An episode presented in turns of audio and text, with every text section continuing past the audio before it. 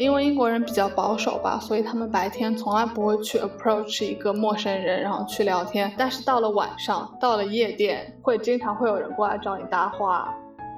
他说：“你是不是成龙的女儿？”大喊卡座几号客人开了什么至尊啥啥啥。有时候就会彻夜的蹦迪，在一个十平米不到的小隔音实在很差，他的床在震，然后连带着我的床也在震。同时，他们接吻的声音，包括 可以说脱衣服的声音吗？我其实都能听得到。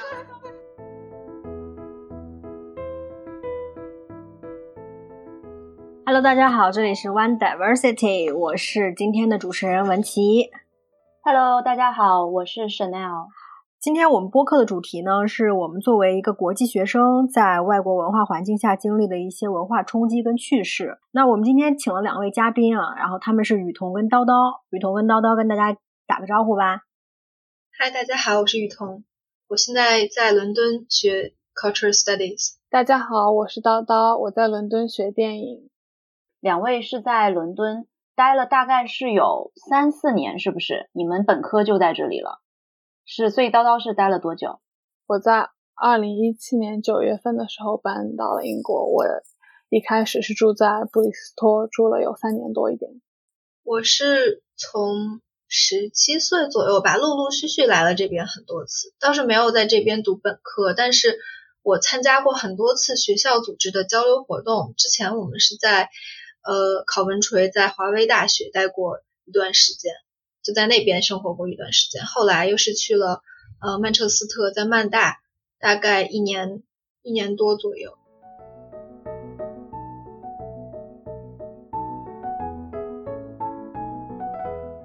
我最近在看一本书啊，是一个英国的人类社会学家叫凯特福克斯，他写的一本书叫做《英国人的言行潜规则》。然后我觉得这本书很有意思，我推荐给大家以及我们的听众朋友啊，呃。他这本书呢，让我觉得比较有意思的几个点，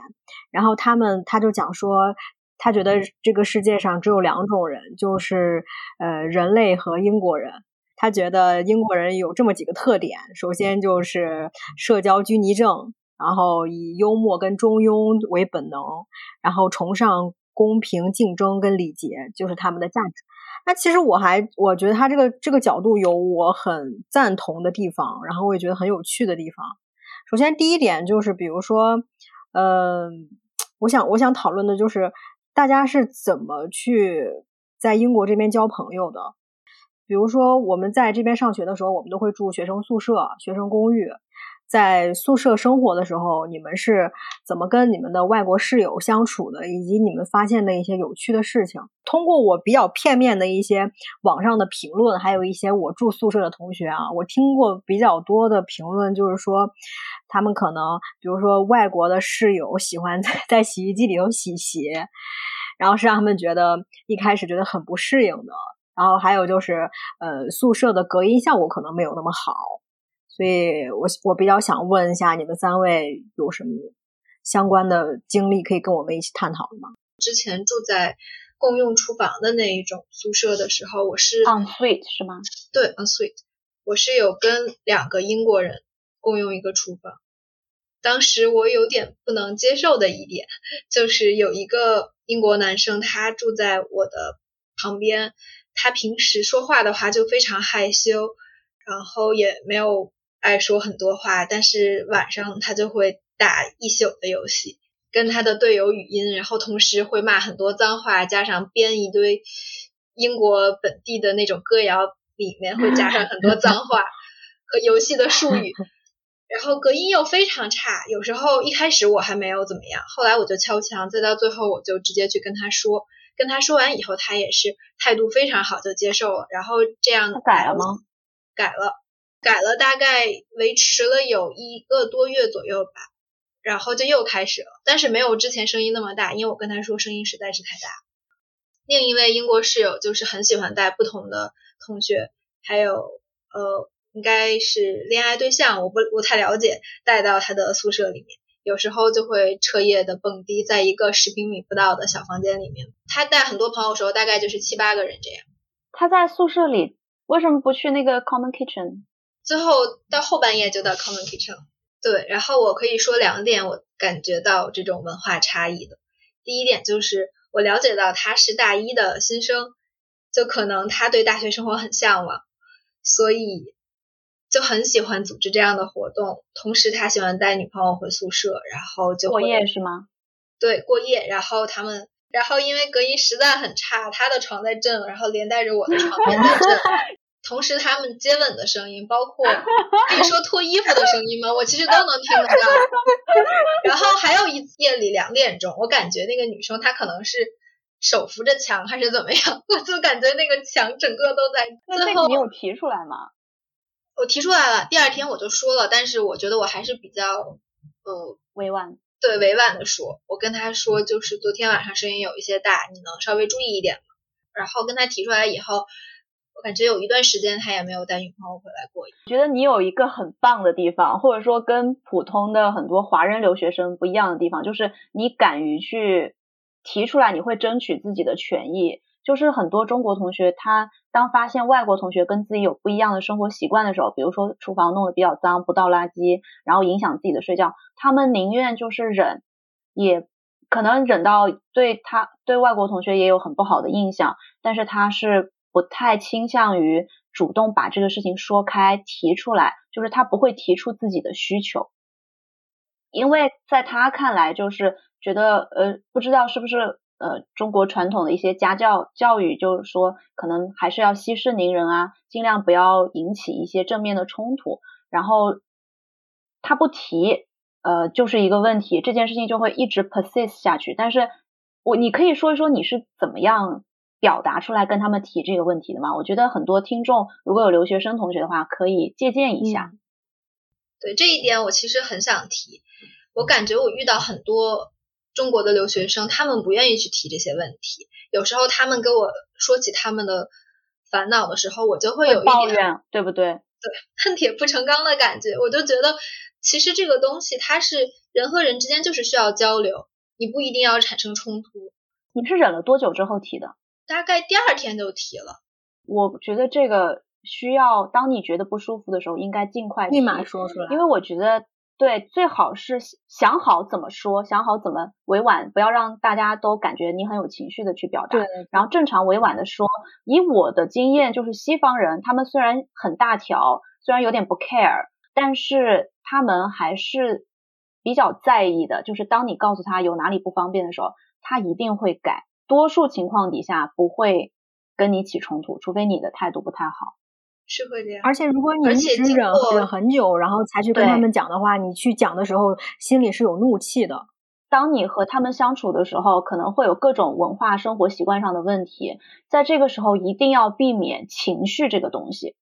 就事论事，说出你的需求，然后商量一个可以让大家互相。就是可以和平解决的一个方式，有的时候对他们来说也是个小事，可能就是哦，你觉得我吵，那我声音就小一点嘛。我最近遇到一个很好的例子，就是就是我说的那个印度印度同学，他是比我们迟搬进来的，所以他呃来的时候，我们这一群人住在这里已经大概有三四个月了，所以他来之后第二周就发现我们厨房除了碗不洗之外，最重要的是垃圾不倒，就是我们一共。呃，六七个人住嘛，所以垃圾基本上是一天那个垃圾桶就 overflow 了，然后大家没有一个规划说今天谁丢垃圾，明天谁丢。你知道这个垃圾时间久了也会有异味。那你们多久倒一次啊？然后他才没有规定，一般来说是满了就应该倒，但是我们没有规定谁倒。我以前第一次住这种集体宿舍的时候，有英国的女生，她提前做出了一个表，周一到周几是哪个房间她去倒。所以我想说的是，或者说，我觉得正常人生活在这个厨房，我们亚洲人都不太受得了啊。然后他跟我们所有人都没有很熟的时候，搬来大概一两个星期的时候，他主动就在群里面说，当然他的表达语气是非常友好的。他先把这个问题提出来，就是我最近发现厨房这个垃圾总是很容易去 overflow。他在提这件事情的时候，没有在责怪任何人，他讲的非常的客观，他只说现象。他提了这个现象之后，他觉得这个现现象会出现什么问题？他就说那个厨房经常进去的时候会有味道，然后他自己提出解决方式。所以我觉得一个很重要的点就是在我们跟别人沟通的时候，这个可能已经不牵扯到跨文化沟通了。在我们跟别人沟通的时候，我们把问题客观的把这个现象说出来，说它造成一个什么不好的影响，然后直接你提出一个问题，你应该给一个解决方案，然后他就把解决方案提出来，很简单，他说我做了一个呃 rota，把每个人的名字写在上面，每次我们轮流到到完一个人的时候呢，然后你们就在那个表上打个叉，然后排在你下一个的人呢，看到轮到自己了，因为自己这边没有叉叉号嘛，嗯，然后他就可以去倒，所以大家看了他这个建议之后，没有人有任何情绪，因为其实大家心里都清楚这件事情是应该去做的，只是没有人主动起来去规划这件事情。我觉得他这种与外国同学相处的方式是相对平等的，呃，我不会觉得这是因为他的语言优势，我会觉得他把自己放在一个完等完完全平等的 flatmate 的角度，想要给大家营造一个更好的环境，那他就 take initiative，挺好的。我在想，会不会是因为印度同学他们从小接受的西方教育可能比我们要更多，所以他们对西方文化，呃，会更更亲近一些，不陌生，所以有这种平等相处的心理做事行为会更偏西方思维。对，呃，我知道原因是这个，原因是这个没有错，所以我就是觉得我说出来、分享出来是希望，呃，所有的华人留学生在你来到一个新的文化环境的时候，去除掉那些怯懦的地方，就是你把别人更加平等的一起对待，其实很多问题就能够解决。对对。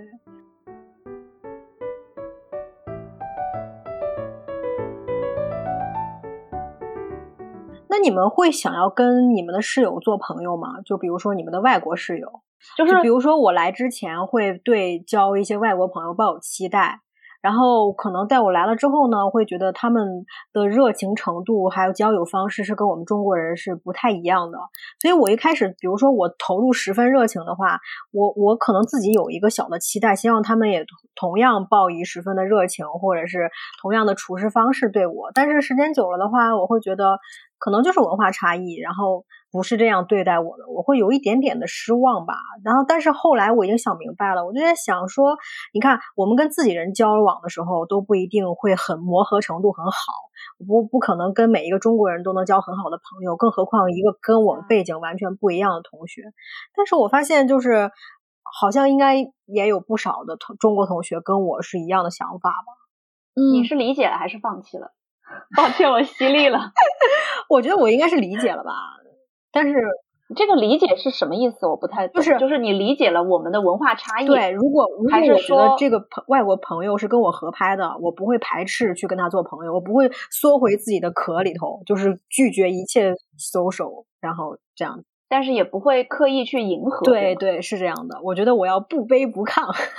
就 是这种感觉。对我们两位嘉宾怎么样？就是你们刚不要不要想现在啊，因为你们来蛮久，你们刚出国、嗯第一次出国的时候，你们在遇到一个新的文化环境，有想要极力的期待想要去融入这个环境吗？嗯，我当时大一搬进宿舍的时候，当时是一个男生女生混着都有的一个 flat。然后我的宿舍里当时除了我，我刚搬进去的时候就只有三个男生，两个英国人，一个荷兰人，荷兰人是交换生。然后我当时其实是特别想跟他们交朋友的。当时我还组织了一个 flat dinner，就是我们四个人每个人做一道菜，然后大家一起吃饭。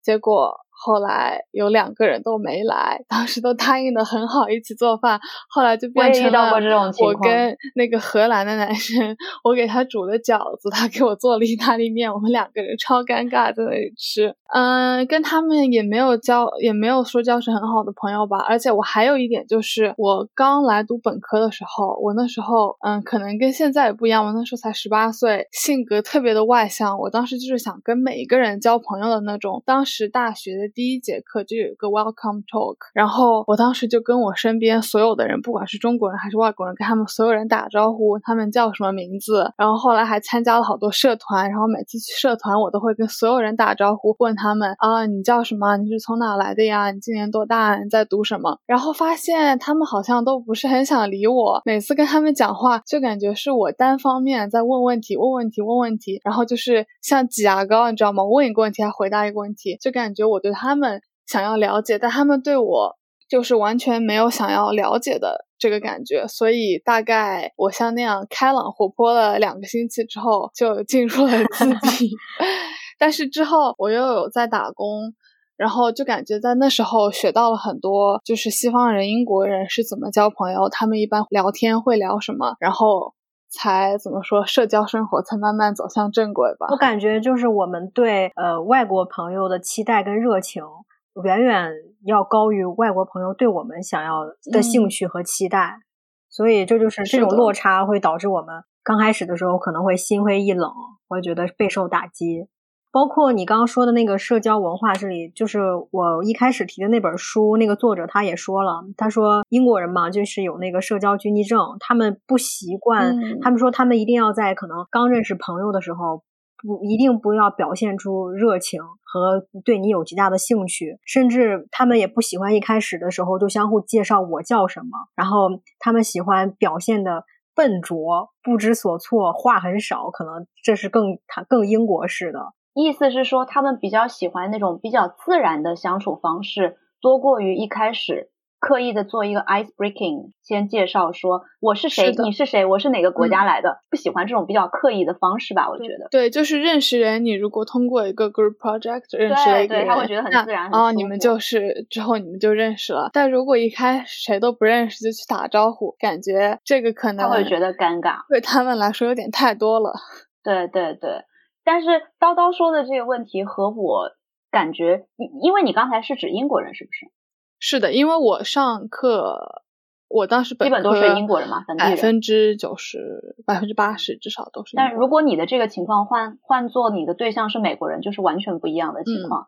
美国人是极其热情的，在我这个宿舍，我第一天搬来的时候，他们是主动敲我的门，说：“嘿。”就是这种，就你知道美国人那种热情上来了吗？就是他的热情跟他的语气是同步的。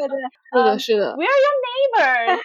What's your name? Where you come from? 情绪带动很自然的就跟他们互相介绍，他们不会觉得尴尬啊。我是从哪来的？然后我上什么学科？他会希望你可以跟他更多的吐露，他非常想要认识新朋友。因为我当时也交了一个美国朋友，他他是美国交换生，他是。UCI 还是 UCLA 过来的交换生，然后跟他，反而我当时跟他关系就特别好，然后可能也是可能我对本来对英国人就是对英国人就没有像对美国人那么了解，因为我可能觉得哦外国人西方人对外国人都是一一群的，但是但是呢后来就发现美国人比较热情，然后也交了一些跟他们美国交换生，反而跟他们相处感觉舒服很多。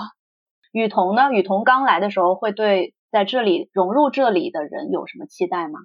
我觉得我对自我的认知还是很明确的，就是我是偏内向，然后我更想从一个兴趣点切入，所以那时候我参加了很多文化交流活动，类似于这样，它是会有一个主题，或者说今天晚上我们就做一个手工，今天晚上我们就看一个电影，这样你就很容易能跟一群兴趣比较相合的人在一起，这时候就无关你的。其实跟国籍或者跟文化背景没有很大的差异，因为你们可以从一个话题切入就能成为朋友。那你自己在生活当中呢？生活当中我没有，我觉得对，之前你自己没有主动去认识，也真的是没有想过，就是非常享受自己独处，还是觉得和中国同学在一起更舒服，所以就选择更多的去接近自己舒适的文化。我的话就是偏独处，其实跟中国留学生也没有很多的接触。对，所以到这边来的话，我一般都是还是看有没有通过一个像刚刚叨叨说一个 group project 或者是什么活动啊。所以你也是属于那种自然自然相处相识，从相遇到相知到相识，你是喜欢这个自然的过程是吗？对，而且我觉得这一点其实在哪里都是这样。其实跟文化差异没有很大的关系，在你们这里感觉你们讲的朋友是一个什么样子程度的朋友，才能成为你拿出来说的一个外国朋友？对，我这边理解的就是，你可以跟他聊到一些你最近的一些感受啊、情绪啊，包括你们随时都觉得给对方打一个语音是 OK 的这种情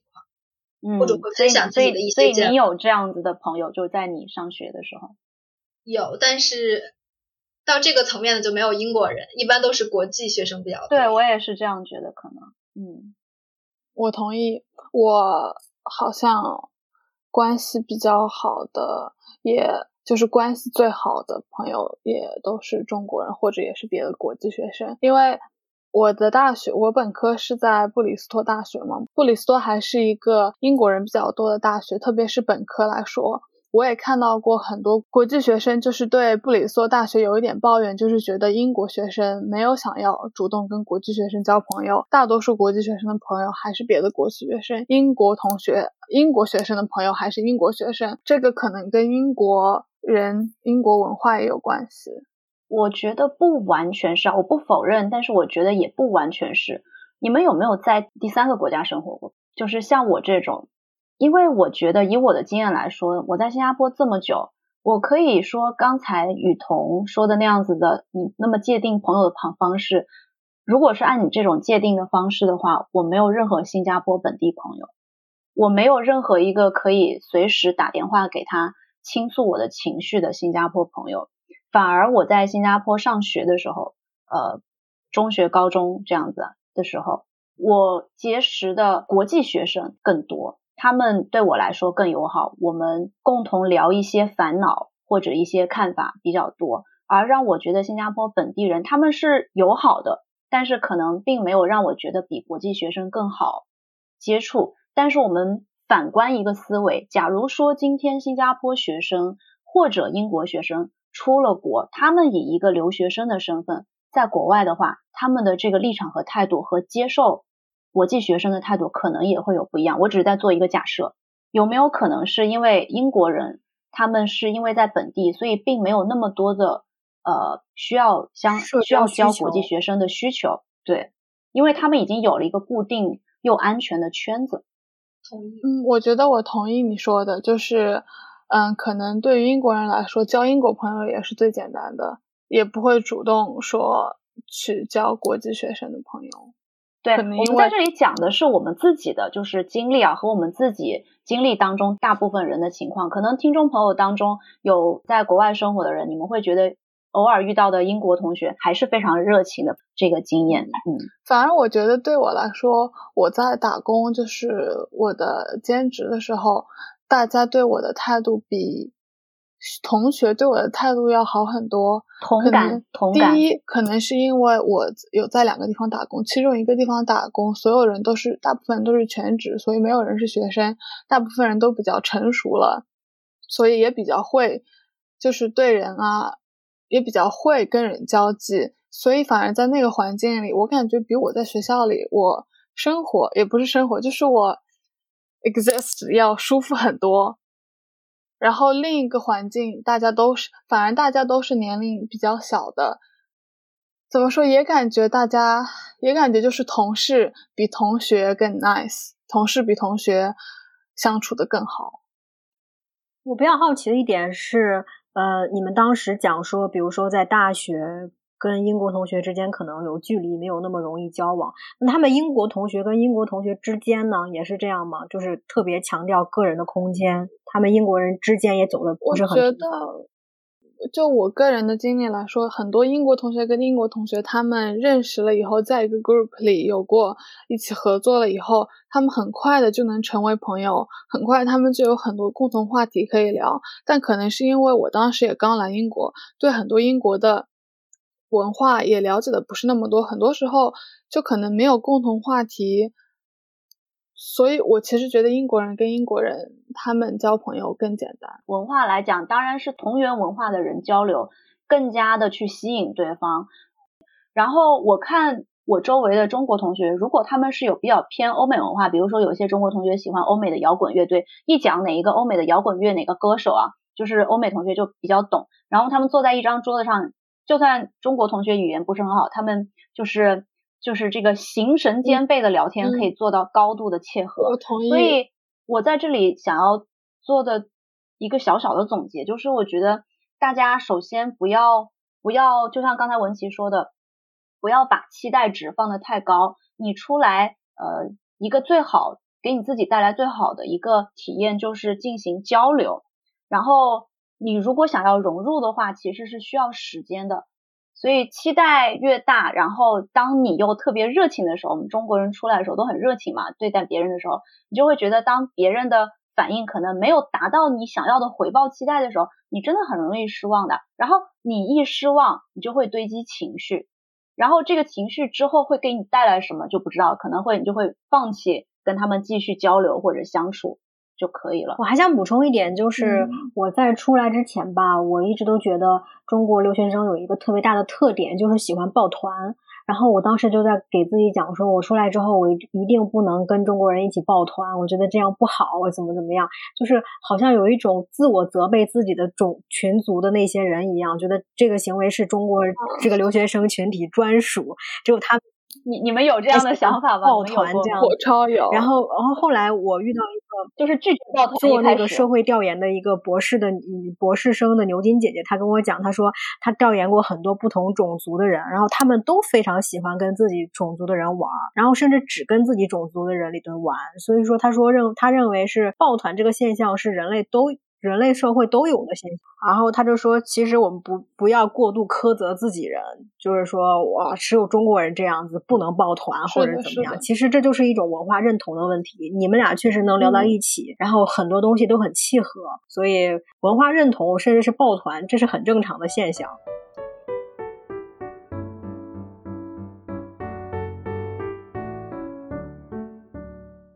其实，在我们生活当中，特别是在英国，英国人在公共场合或者是跟他人相处的时候，他们的委婉，我觉得真的是深入骨髓的。而这种委婉，呃，在我们我们这几代当中，可能反而是比较缺少的。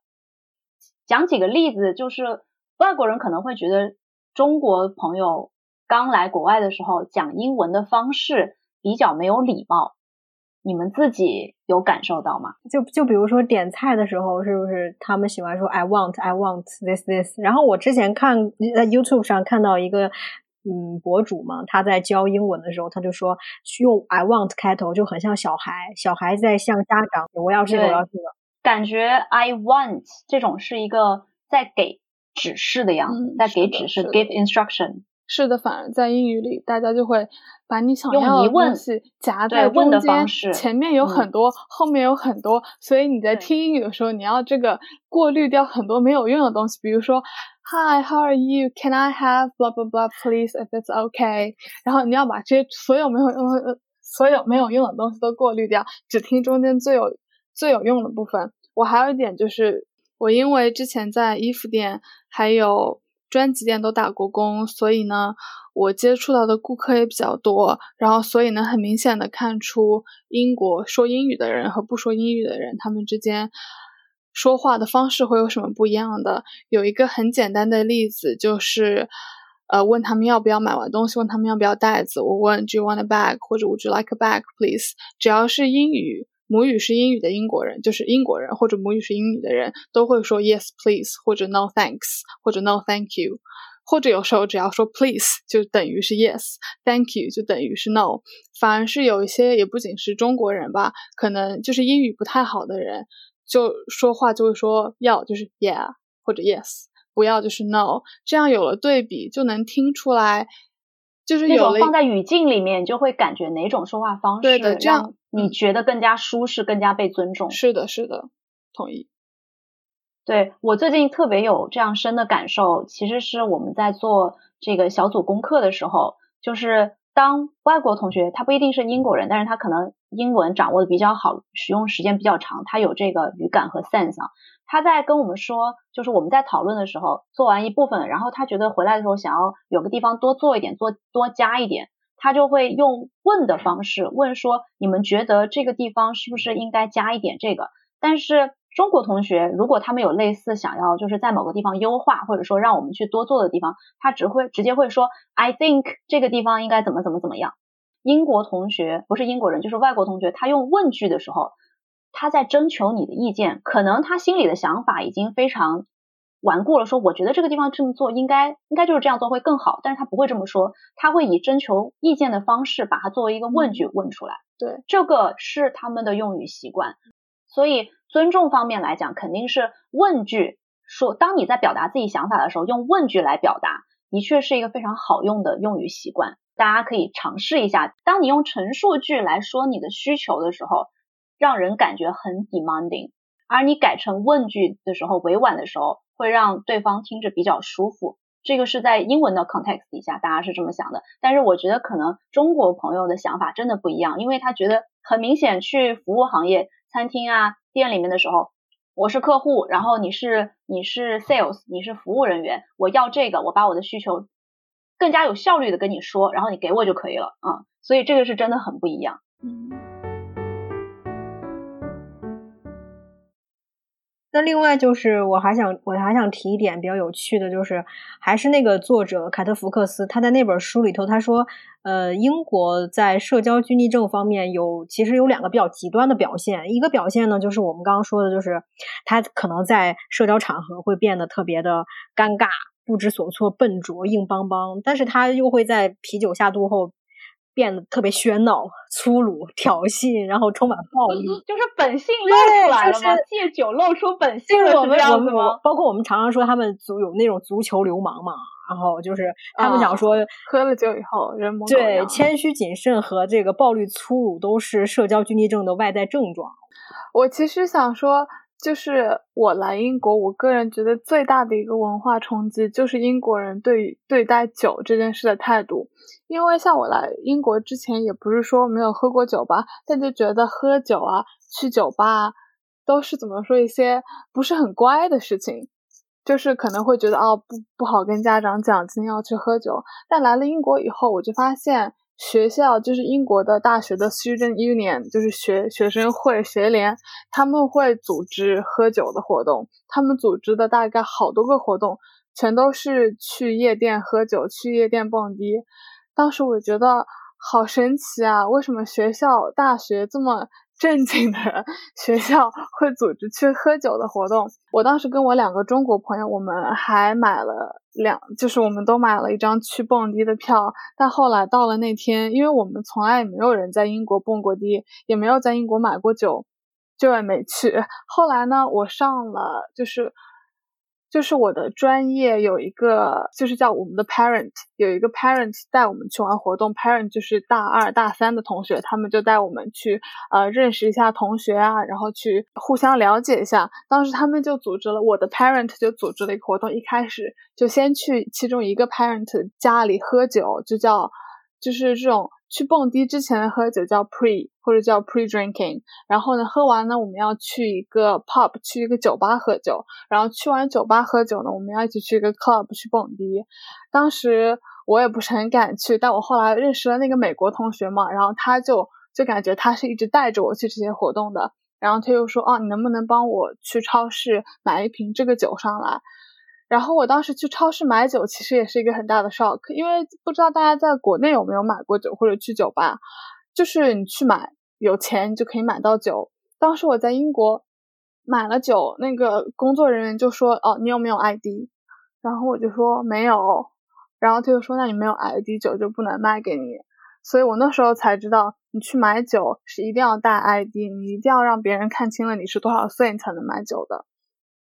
然后，反正后来就发现英国很多活动啊，大家就算是不知道你们大学老师有没有，我的大学老师包括在学期结束之后都会说大家一起去酒吧喝一杯，就感觉去酒吧喝酒、去蹦迪都是很平常的、很正常的一个活动，不会觉得你去蹦迪了你就是坏女孩。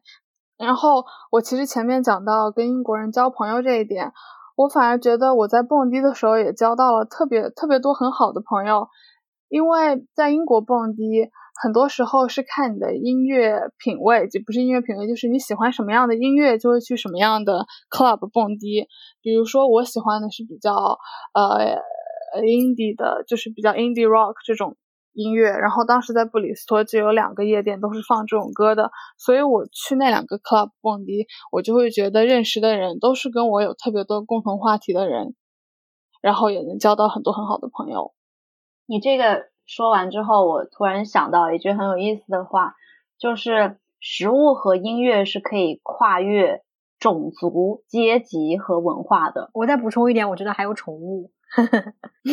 对对对对，其实就是我觉得就是，如果我们可以找到一些共同点的话，真的是比较容易去冲破那个 language 或者 cultural barrier。嗯，我同意。然后你刚才讲到这个英国的夜店和酒吧文化，可能我是受国内电视剧的影响吧，我总是对国内的酒吧和夜店抱着不太安全的那种感觉。嗯，我觉得国内的酒吧来说，我去的其实在上海我是在上海对的。我一般去嗯酒吧只会去新天地那一块的酒吧，那一块都是比较安全的，因为那边人也比较多，也比较。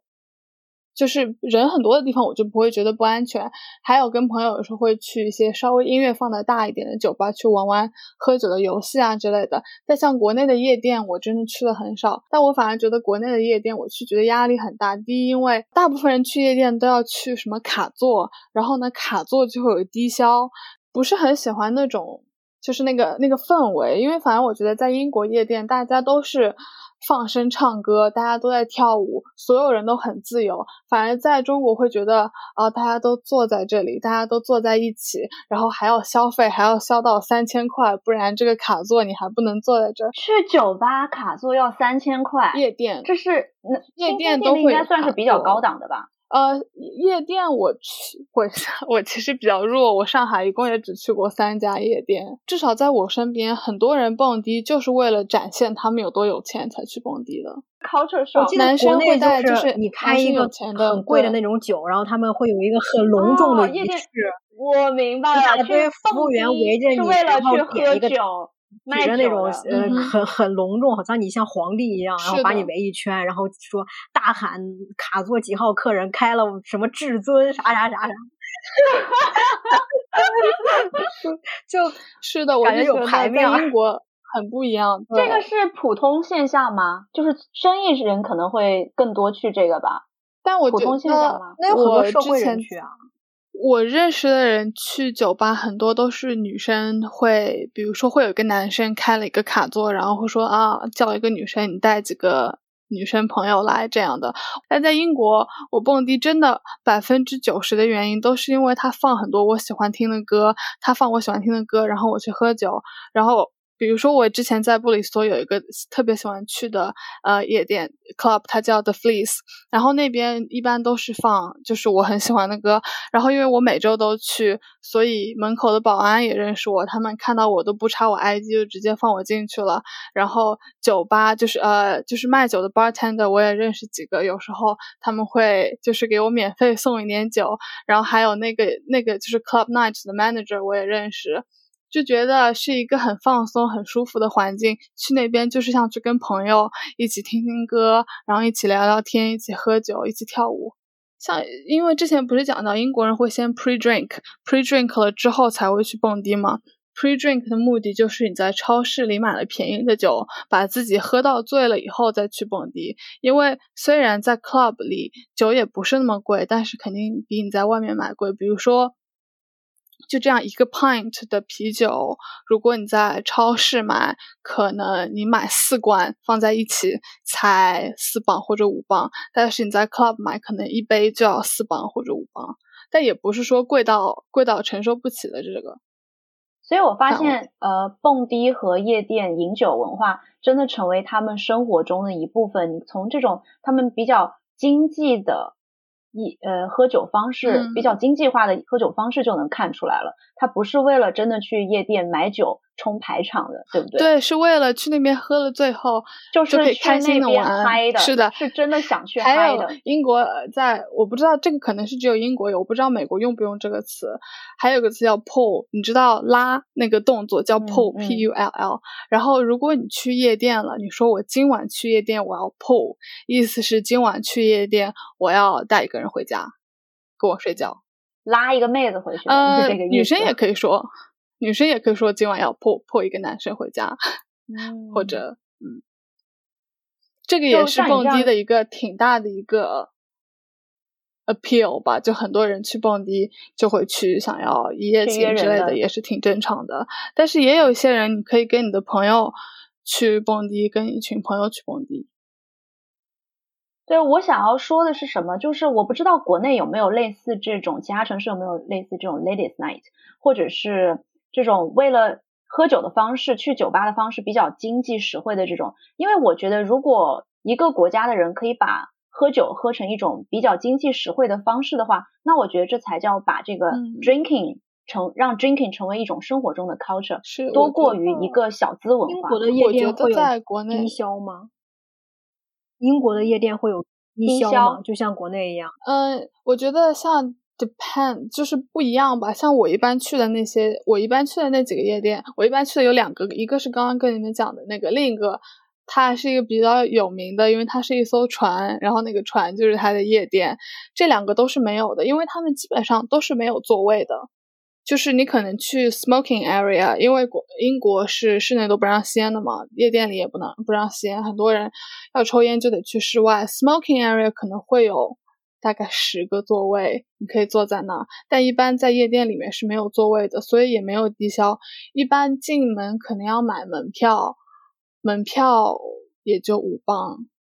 然后有时候周四周四有一个晚上我去的比较多，它好像是如果你周一就买票，你免费买票，只要你十一点钟之前到那，你就可以免费进去。然后你喝不喝酒也是你自己的事。然后而且每周四酒还是买一送一。我觉得对于我们学生来说，像叨叨是学生来说去的酒吧。可能还是比较普通的一点酒吧，就是学生和普通年轻人比较多，对的，年轻人学生去的比较多。但是文琪，你那个时候因为如果是因为工作的话去的那些酒吧的话，就是可能会是当地比较高端的酒吧，或者是夜店比较不一样，会有低消。是的，而且我觉得可能也是因为文化的原因吧，他们可能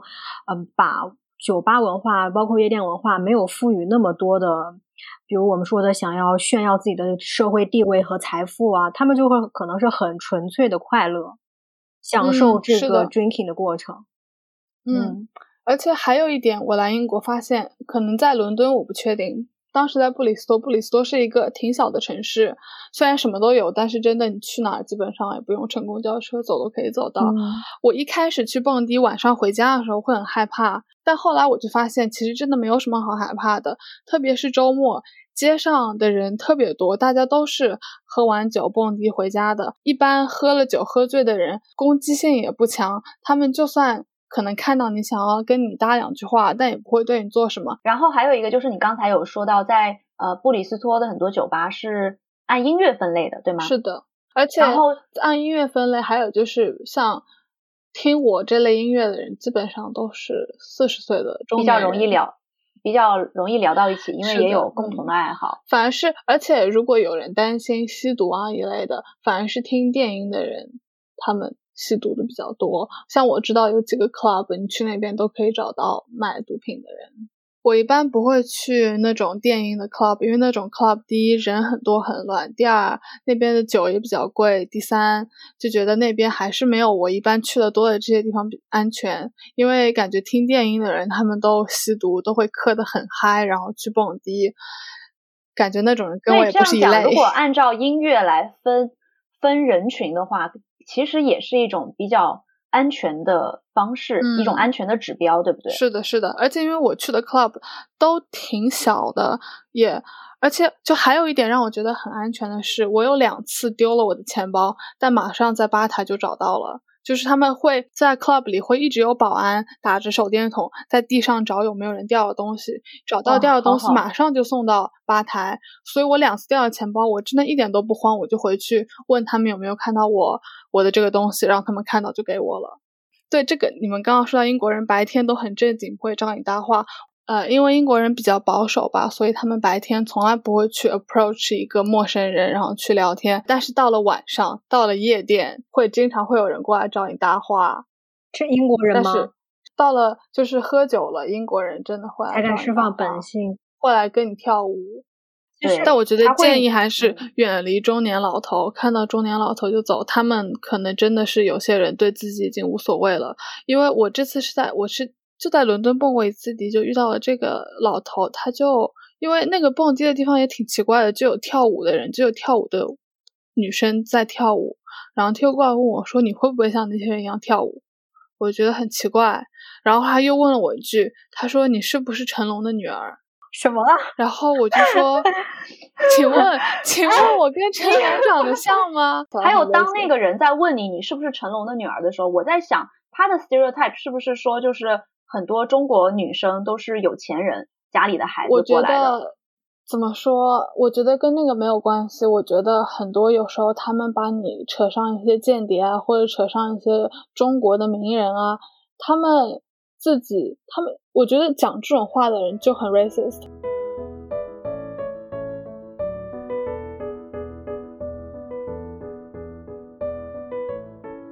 叨叨跟雨桐，你们有英文名吗？我以前有。那雨桐呢？我是一直都没有用英文名。为什么你不选择给自己一个英文名呢？就是出国的时候也比较方便。嗯，一个方面是我觉得我自己的性格是这样，就我还是比较希望别人尊重我的本名。对，我不想因为就是方便外国人、方便英国人，所以我再去起一个。但是你你有没有觉得，就是你的那个雨桐的那个 YU，可能老外他会叫你 U 痛。对，可能当时也是因为我有一种比较叛逆的心理，就是我第一次刚来的时候也是一个交流项目，然后我们很多中国的学生都会起一个英文名，我就不想起英文名，而且我觉得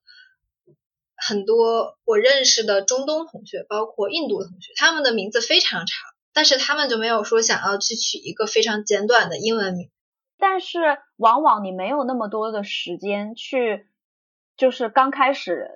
就去教他们你的名字怎么读，因为我是从一个比较有效率的角度来看，就是而且我并不反对我自己有多过一种语言的名字，因为我也学日文，我也有日文名，然后我学英文，我有英文名，嗯，然后我有中文名，我自己并不是很反对，就是可能每个人看的角度不一样啊，我的角度是我希望我自己成为一个更多元的人，那么我有更多的名字，只要我的姓还保留。对我来说，嗯，其实无所谓，因为我认识有挺多人都有英文名的，但是我就有英国朋友，我男朋友就问我，他说为什么你们所有中国人都有英文名？他当时就觉得很奇怪，而且他说为什么你们所有人的英文名听起来都是都像是老年人的名字？你知道，像英国没有人，我就说一下我吧，我英文名以前叫 Doris，但我现在已经不用这个英文名了。他就说英国真的叫 Doris 的人都至少八十岁了。为什么你要叫 Doris 这个名字？因为我就好像建国，是的，好像丽娟。那我们在取英文名的时候，我怎么样才能知道我这个名字不是老土的、有点有点老年人上了年代的名字呢？我我建议就是不要取英文。对，如果大家就是还是愿意取英文名，不介意，然后来国外更方便的话，然后我建议大家有一个非常好的 universal rule，就是大家可以取。Christian name，圣经当中的名字是永远不会过时的。你取了圣经名，它不一定代表你就是基督教，但是这个名字是现代很多人不管呃你是哪一代的人都会用的。比如说 Sarah 这个名字，我们周围同学就有很多，对吗？对，就是像这些名字是不会跑偏的。Matthew 这个男生的名字，Sarah 是女生的名字，对吗？然后我们可以讲一讲有一些有一些英文名当中的禁忌，对对。对对对，可以讲一下禁忌，不要 不要大家用了之后就很尴尬。去国外之后，我的建议是不要叫 Doris。首先不要叫 Doris，但是一般小女生哈，小女生取名的时候，我建议有一个名，就是中国人很喜欢用，但是我不介意，就是大家取，就是 Cherry。Cherry 这个词在外国的语境当中，呃，我们也不算俚语吧，就是外国人戏谑的讲法当中，Cherry 不是一个。非常呃，女生不是是很适合取的名字，呃，最好不要取有意思的名字，就是比如说什么彩虹啊，rainbow 啊。嗯，我认识很多叫 Candy 的中国留学生，嗯，Candy，还有一些比较奇怪，Candy 有什么太大问题？Candy 就不是个真的名字啊，就 Candy 是一个名字体系的，就是你，我感觉国内很多人给自己狗狗在取名 Candy。对这些名字虽然很可爱哦，但是在嗯国内的人可能因为他没有英文语境的关系，所以他只是觉得可爱的名字都会给孩子用上。然后我之前还有听过有一些呃英文名是英国的，就是皇室阶级才会取的名字，或者说你想要装逼的时候你才会用的名字。我不知道是不是真的这样，叨叨可以帮我鉴定一下。比如说 Hugo 这个名字是一个非常 high class 的一个名字，如果普通的。工人阶级或者普通，呃，我想说，用可能会如果我听到 Hugo 这个名字，我肯定会想到一个很有钱的人，但是我觉得没有一个皇家的人名字叫 Hugo，所以我觉得不他跟是不一定是皇家，不是皇家，就是 high class，还有就是有一个有钱人的阶级。你知道，就是英国的阶级是很明显的，英国有很强的工薪阶级，很强的、对很强的呃中产阶级。但是我觉得我们作为一个外国人，不，我不要说作为一个外国人，我们作为一个中国人，中国的呃阶级分跟英国是完全不一样的，因为大家应该知道，中国在改革开放之前的时候，所有的地主都没了，对对所以拥有所有拥有地的人，他们要么不存在，要么他们的地就不存在了。所以中国是没有一个从几千年前就开始有钱的人，但在英国是不一样的。英国很多人有钱，已经有钱了几百年、几千年，他们一直都有钱着。是标志是有地，对吗？有地，所以现在就有钱了呀。就是有地的人现在就建了房子，就有钱了呀所以他们的。封建，所以他们的封建一直没有被废除。是的，所以他们他们真正中中产阶级的人，他们是中产阶级了几百年、几千年的，我们的阶级被重新安排。是的，，是的，所以他们阶级是分的很明显的，就是我觉得因为阶级是不一样的，像我们取名没有必要考虑阶级的问题。如果你真的要取一个英文名，你本来就是外国人，没有人会觉得，就是会给你一些 stereotype。我是听到英国的博主在说，他们听到这个名字的时候会有 stereotype。但是我觉得对中国人就没有关系了。我觉得这个名字的确是算有钱人的名字，但也不是说只有有钱人才能取这个名字。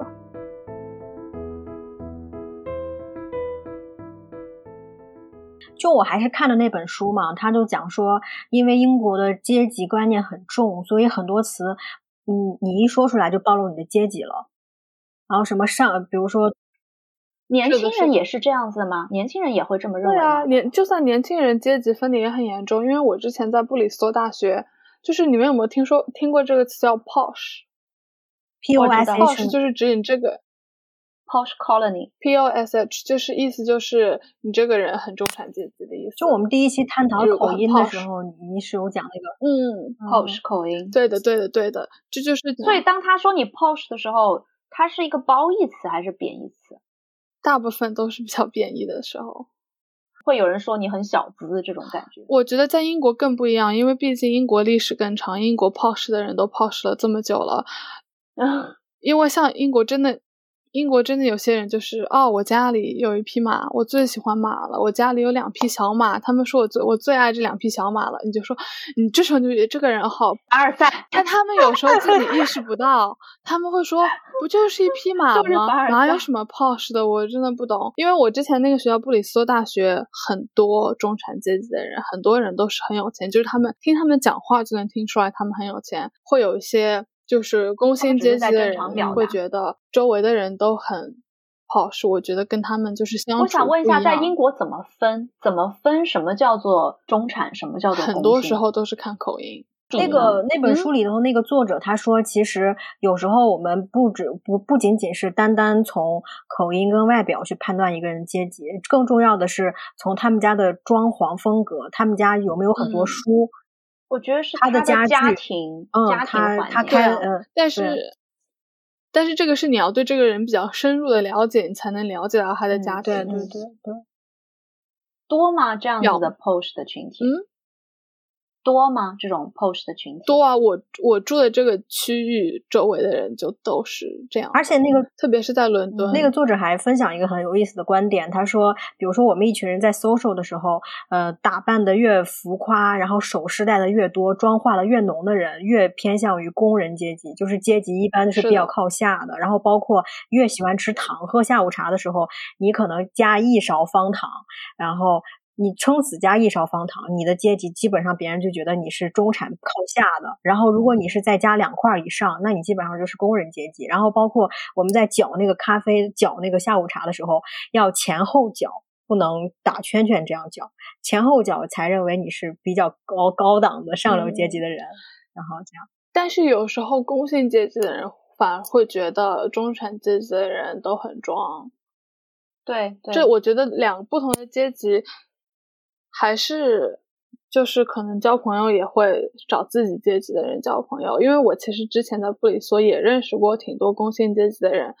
他们第一是说话口音很重，第二是他们不会那么在意学习，不会在意你去不去大学、上不上大学，因为就算工薪阶级的人，他们很多人也是每年都可以出去出国旅游，他们也有房子也有车，每年出国旅游，但他们。可能做的工作就是不需要太多学习的工作，因为像英国的水管工赚很多钱的。我那天我们要换一个洗衣烘干机，然后后面有一个东西坏了，然后就找了一个水管工，水管工来了两分钟就把它修好了，然后他 charge 我们一百二十磅。我有一个问题，我一一直想问，如果说有些工薪阶层，他们这个孩子努力啊，比如说上了大学，上了好大学，然后。做非常好的工作，比如说就是很体面的工作，那他就被看成是 middle class 了。可以，我觉得可以，但是，嗯，怎么说？但是他说话的口音也没有变啊。他的家庭，我觉得他的孩子，如果他把他的孩子养在了一个从小就是受到私私立教育的阶段，他的孩子就可以被认为是中产阶级了。上政府中学的，上公立学校都是不属于 posh 阶级。我我我也不清楚，因为我只知道你上私立学校，私立学校都很贵，而且，嗯，而且就是中产阶级的人更看重对孩子的教育嘛。那外国人怎么分呢？外国人他们一般不会分，外国人就是外国人。看的那本书里头，他讲说，其实真正的上流阶级跟可能工人工薪阶级并不会有。中产阶级在意的点那么多，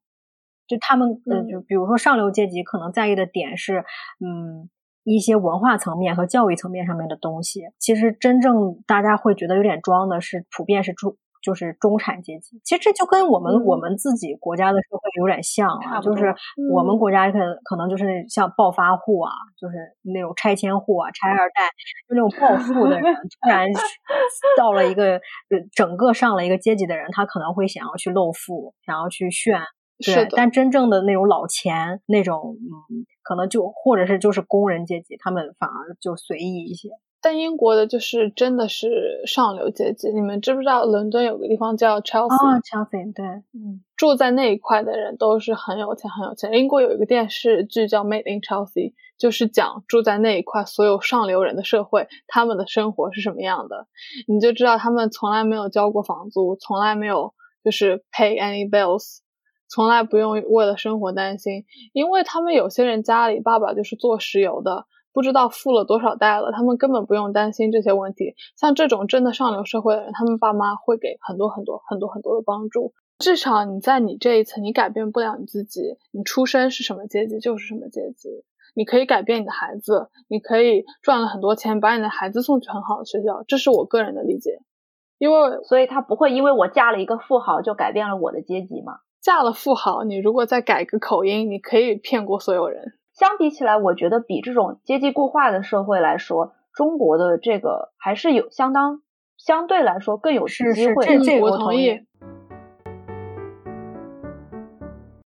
我们今天探讨了其实很多方面吧，作为一个国际学生，在这样的一个环境下经历的一些自己站在自己角度觉得一些比较有趣的事情和经历。但其实因为时间的原因啊，我肯定不可能展开讲。但是其实英国依然有很多值得去讲的东西拿出来讨论。如果以后有机会的话，肯定我希望大家还能有再开一期，我们再深入去探讨一下。然后另外我想说的是，不管。你你作为一个可能外来融入这个外来文化的人，嗯，尽量还是要保持一个开放的心态，然后去开放的心态去体验、去包容，然后你可能会收获更多，而不是去 push 自己呀，或者是去忍耐，嗯，这样子这样一个态度。